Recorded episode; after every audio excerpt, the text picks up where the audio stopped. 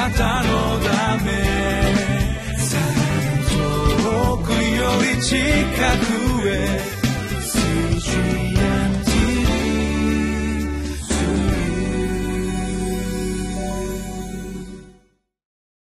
皆さんこんにちは。11月22日リビングライフの時間です。私は日本キリスト教団深沢教会牧師の斉藤敦と申します。今日も皆さんと共に御言葉の恵みを味わってまいりましょう。本日私たちに与えられました聖書の言葉は旧約聖書歴代史第218章12節から27節です。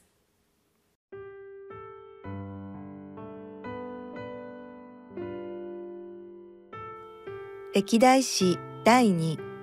18章12節から27節さてミカヤを呼びに行った使いの者はミカヤに告げて言ったいいですか？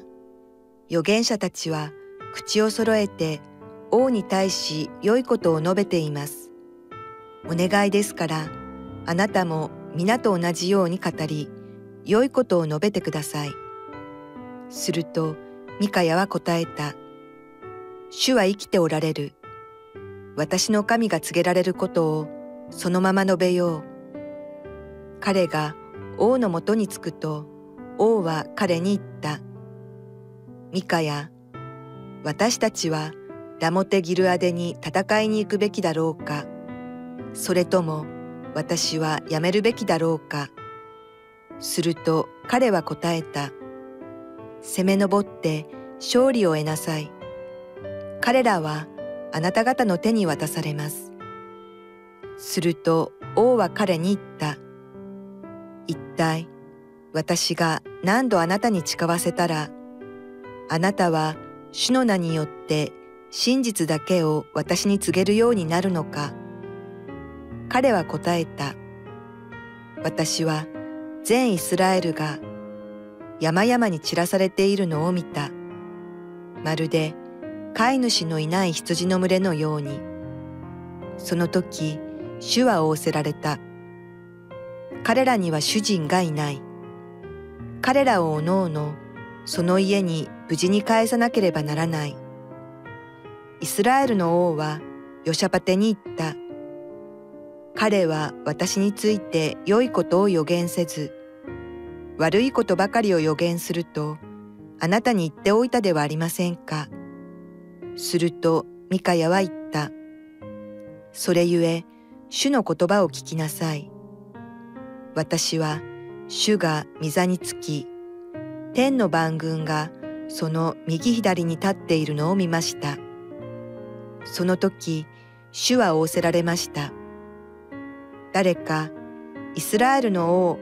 アハブを惑わして攻め上らせ、ラモテギルアデで倒れさせる者はいないか。すると、ある者は一つの案を述べ、他の者は別の案を述べました。それから一人の霊が進み出て、主の前に立ち、この私が彼を惑わしますと言いますと、主が彼にどういうふうにやるのかと尋ねられました。彼は答えました。私が出て行き、彼のすべての預言者の口で偽りを言う例となります。すると、あなたはきっと惑わすことができよう。出て行ってその通りにせよと仰せられました。今、ご覧の通り、主はここにいるあなたの預言者たちの口に偽りを言う霊を授けられました。主はあなたに下る災いを告げられたのです。すると、ケナーナの子ゼデキアが近寄ってきて、ミカヤの方を殴りつけて言った。どの道を通って主の霊が私を離れていき、お前に語ったというのか。ミカヤは答えた。今に、あなたが奥の間に入って身を隠すときに思い知るであろう。すると、イスラエルの王は言った。ミカヤを連れて行け。町の司、アモンと王の子、ヨアシのもとに下がらせよ。王が、この男を極屋に入れ、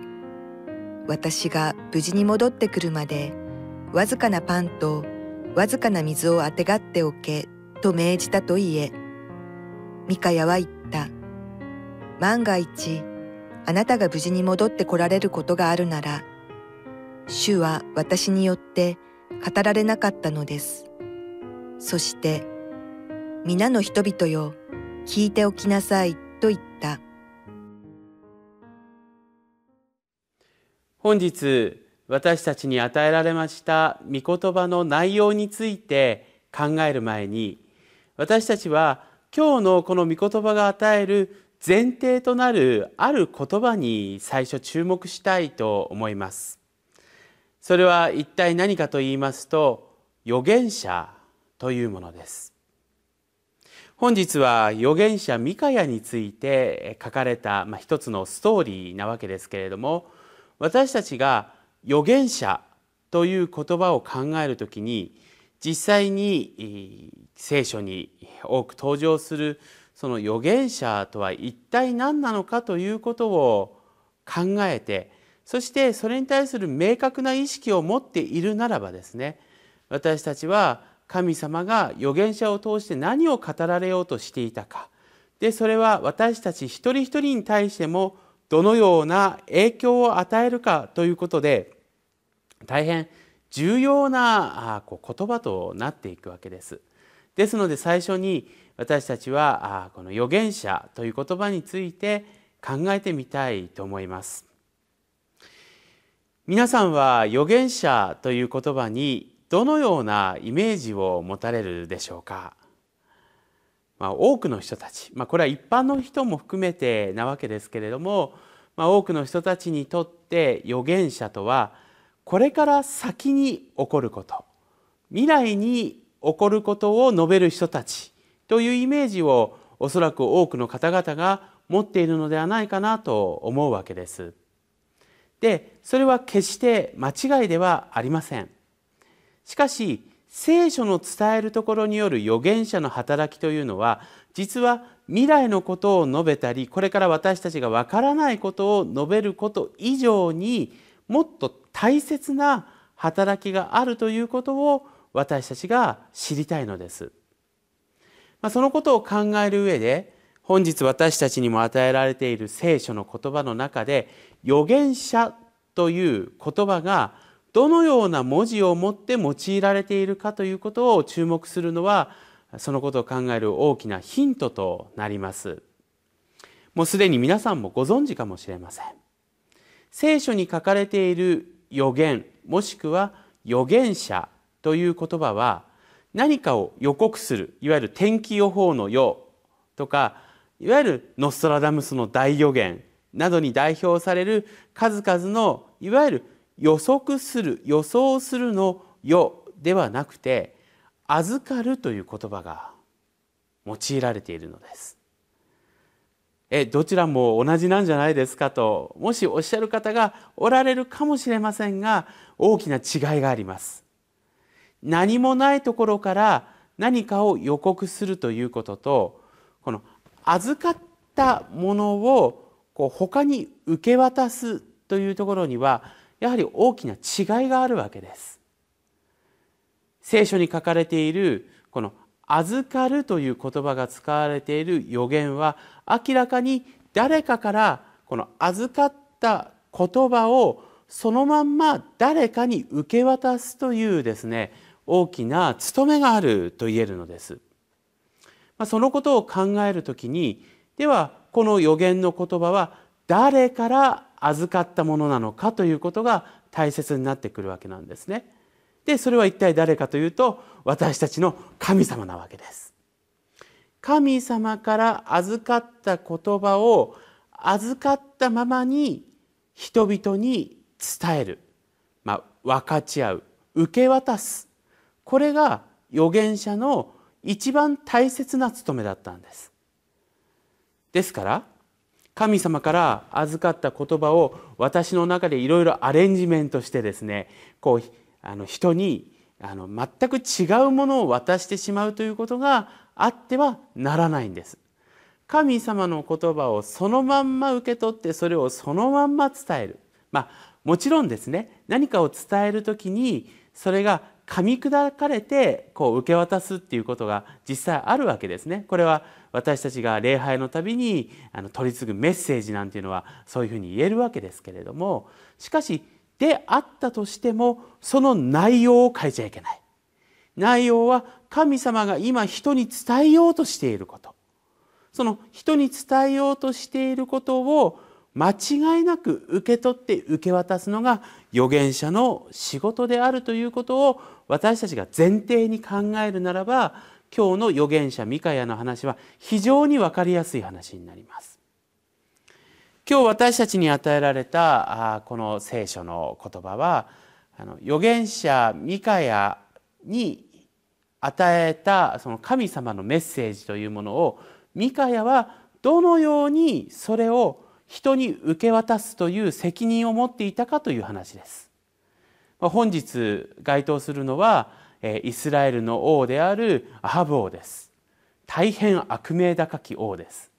ですからこれまでの預言者たちは全部アハブ王の気に入るような形で神様のメッセージをアレンジメントして内容まで変えてアハブ王の喜ぶ形に受け渡していたわけです。これは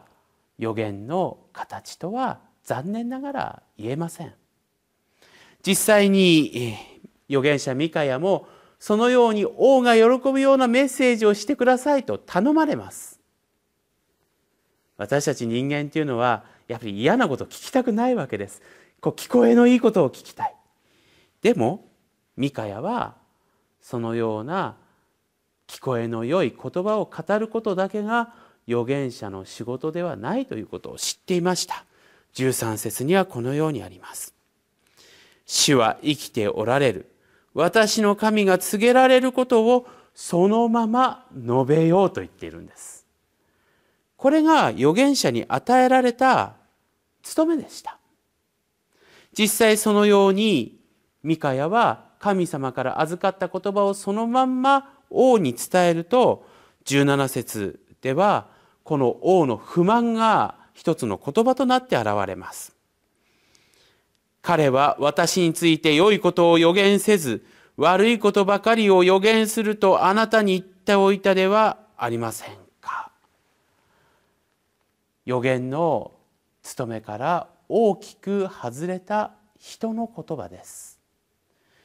私たちは預言の言葉というものを考えるときにその全てが私たちの心を喜ばせるものではありません。時には厳しい言葉も予言の言葉として聞かなければなりません。しかしそれは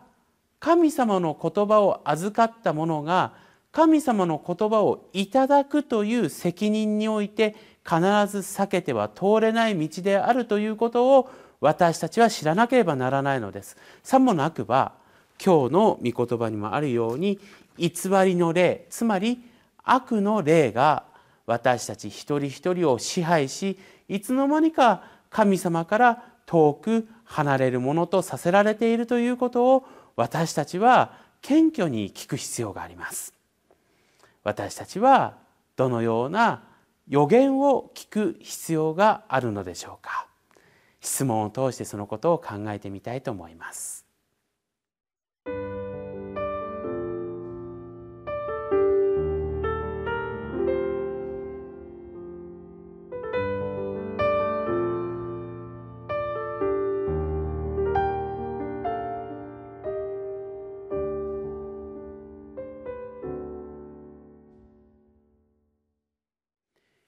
預言者とは何でしょうか？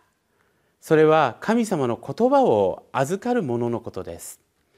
そう考えると預言者とは誰でしょうか？という質問に私たちはどのように答えることができるでしょうか？私たちも預言者なのです。なぜでしょうか？それは聖書を通して神様の言葉を預かっているものだからです。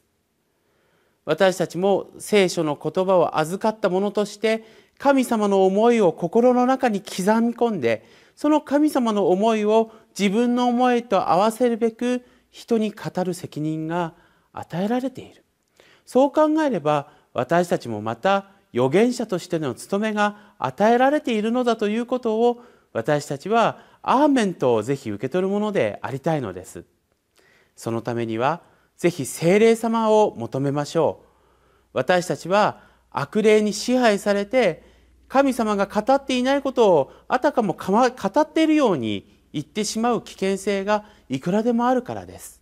私たち自分自身でそれを生み出すのではなく聖霊様を祈り求めた時に必ず神様が何を思い何を与え何を語られているのかということを私たちがアーメンと受け取りそれを一人でも多くの方々に伝えることができるのですそれでは共に祈りを捧げいたしましょう主よ聖霊様をもってあなたの言葉を教えてください一人でも多くの方々にあなたの言葉を曲げることなくまっすぐに伝えるものとさせてくださいますようにお願いいたしますイエス・キリストの皆によってお祈りいたします。アーメン。なたのため。遠くより近くへ。